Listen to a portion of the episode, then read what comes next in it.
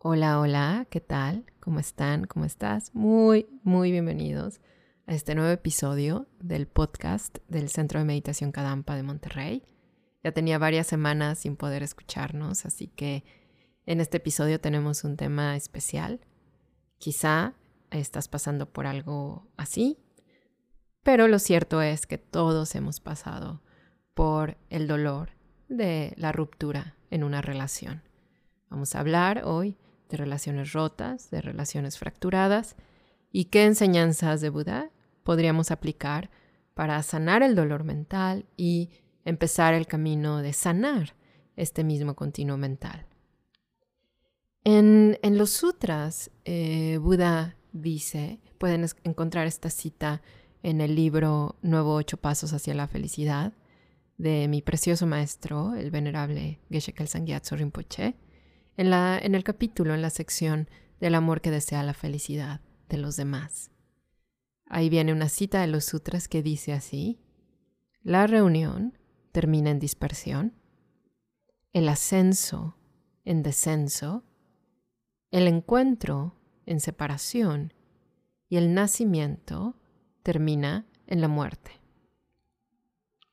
Esta, esta estrofa nos, revela cuatro verdades universales y es probable que si estamos pasando por una relación rota y el dolor que esto nos genera, nos resulte difícil de aceptar eh, esta situación, que la reunión termina en dispersión, que el encuentro termina en separación. Y por un lado, ¿no? dependiendo nuestra situación, tenemos la ambivalencia de querer volver a establecer esta relación o quizá tenemos mucho enojo porque la relación ha acabado. Como seres humanos, está muy claro que disfrutamos de relaciones humanas y en estas relaciones humanas eh, se manifiestan eh, dos diferentes estados mentales, pero podríamos verlo uno Em, estados mentales que son la expresión de nuestra naturaleza pura. Eh, nuestra naturaleza pura es nuestro potencial que tenemos para alcanzar la iluminación o el estado de felicidad eh, pura y total. Esta expresión de nuestra naturaleza pura de Buda eh, se manifiesta en mentes de amor, en mentes de compasión, nuestro deseo de proteger a los demás, nuestro deseo de ayudar a los demás, pero también en las relaciones humanas se manifiesta en nuestras perturbaciones mentales, que como hemos escuchado en los episodios anteriores y en las clases de meditación Kadampa a las que hayamos asistido, estas perturbaciones mentales definitivamente se pueden eliminar y cuando lo logremos eh, podremos alcanzar el nirvana o la paz interior permanente. Para nosotros, las personas que tenemos estas perturbaciones mentales, cuanto, en cuanto más crece nuestro, nuestro amor, lo hace también nuestra mente de apego. El apego es un factor mental que al encontrarse con personas agradables o que consideramos agradables, exagera las buenas cualidades que percibimos en la, en la persona o, gracias a las cuales sentimos como esta atracción, ¿no? O sea, eh, nuestra mente identifica las buenas cualidades que vemos en la persona y las exagera.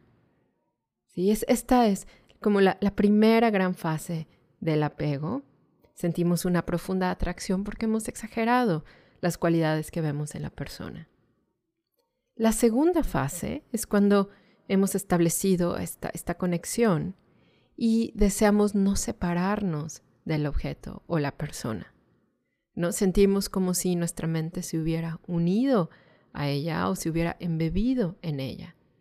Hay de apegos a apegos, hay apegos menos intensos, hay apegos más intensos y ya que nuestras relaciones más profundas normalmente se mezcla el apego con el amor, es difícil de identificar y debido a que el apego está tejido en muchas de nuestras acciones cotidianas y comportamientos sociales incluso aceptados, es difícil saber que el apego nos causa problemas.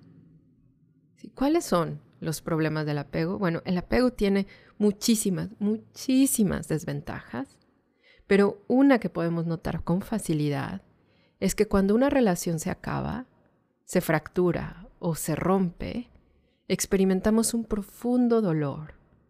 Un dolor, este dolor que sentimos, es proporcional al apego que le teníamos a la persona. Hemos de saber que el amor nunca nos va a causar problemas. El amor no puede producir sufrimiento. El dolor que sentimos cuando una relación se rompe normalmente viene de nuestro apego. Si, por ejemplo, nos resultara difícil de soportar el sufrimiento de la otra persona, entonces surgiría en nosotros esta compasión que desea que la persona se libere de sufrimiento.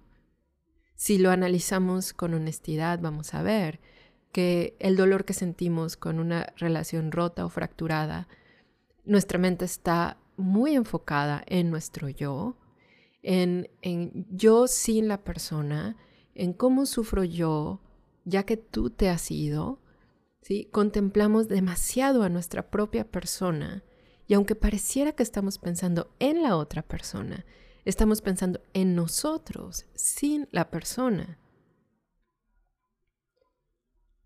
¿Qué tipo de relación se puede romper o qué tipo de relaciones se pueden romper? Pueden, por ejemplo, no, no necesariamente es este sufrimiento en pareja, sino es en cualquier relación donde haya una relación, un, contacto afectivo, ¿no? Por ejemplo, una amistad entrañable, de esas que son casi hermandades. Puede romperse una relación familiar, ¿no? Como con nuestros propios padres, con nuestros hermanos. Podemos separarnos o romper, claro está, con la pareja, pero también podemos tener una ruptura profesional con eh, algún compañero del trabajo o nuestro socio. Buda explicó que contrario a lo que pensamos, estas separaciones o rupturas son bastante comunes. ¿no? O sea, sí nos está pasando a nosotros, sentimos que es algo muy raro, que nos está pasando algo nuevo, algo diferente, o si ya nos había pasado, el dolor que sentimos es algo casi como único, ¿no? Cuando se rompe una relación que apreciábamos mucho, este sentimiento ¿no? que, que estamos viviendo lo hemos sentido muchísimas veces. Estas situaciones son desgraciadamente muy comunes, no solo en nuestra historia, sino en la historia de todos los demás seres. Desde tiempo sin principio, el asunto aquí es que desde tiempo sin principio hemos reaccionado ante estas rupturas de una forma muy común, de la misma manera. Uno, rechazando la situación que estamos viviendo, ¿no? Y por ejemplo pensamos que es injusto, eh, no nos damos el permiso de eh, observar nuestro dolor y, de analizar qué es lo que está sucediendo en nuestro interior, ¿no? Sino que nos enfocamos en el malestar, culpamos al exterior, culpamos a las personas y por ende generamos mucho enojo. Caemos en una especie de ambivalencia entre el querer reparar la relación, pero también querer vengarnos por el sufrimiento que estamos viviendo. De acuerdo al Buda Dharma, a las enseñanzas de Buda, hay muchas prácticas que podemos aplicar para sanar el dolor de una relación rota. Hay mucho que podemos aprender, pero antes de ello, es muy importante aprender a, practicar la aceptación paciente ante estas situaciones. Necesitamos aprender a aceptar la situación tal y como es, nuestro dolor tal y como es. Esto no significa que Buda nos esté aconsejando a ser pasivos, por ejemplo, y no hacer nada por disculparnos o por enmendar la situación si sentimos que esto beneficiará. Más bien Buda nos está aconsejando a que aceptemos nuestro propio dolor como lo que es, la situación en sí misma y a la persona o personas tal y como son, sin esperar que deberían ser de otra manera, entendiendo que el dolor es el fruto de nuestras propias acciones, en particular de nuestra propia vida contaminada, una vida en el samsara, en la que tenemos relaciones kármicas complicadas con los demás y en la que desafortunadamente los malentendidos son bastante comunes. Entre más perturbaciones mentales haya en una relación, más problemas habrá, más sufrimiento experimentaremos todos los involucrados ya que esta aceptación de nuestra fragilidad humana y por ende la de nuestras relaciones es fundamental para poder desarrollarnos como personas y poder beneficiar a los demás. Para ayudarnos a ganar perspectiva, les quiero compartir esta cita del Camino Gozoso de Buena Fortuna de Venerable Geshe Kelsang Les recomiendo muchísimo este libro y si tienen la oportunidad de estar cerca de un centro de Dharma, de estudiarlo, porque este libro nos da la enorme riqueza de todas las enseñanzas de Buda. Ahí dice, las amistades en el samsara son inestables.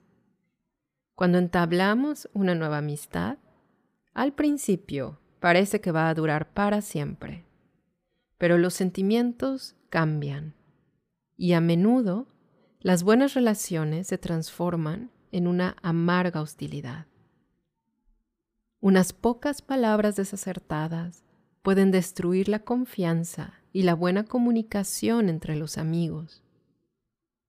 El menor incidente o un mal pensamiento pueden convertir nuestra amistad en celos y resentimiento. Para aquellos cuyas mentes están dominadas por las perturbaciones mentales, las amistades son inciertas y no pueden confiar mucho en ellas.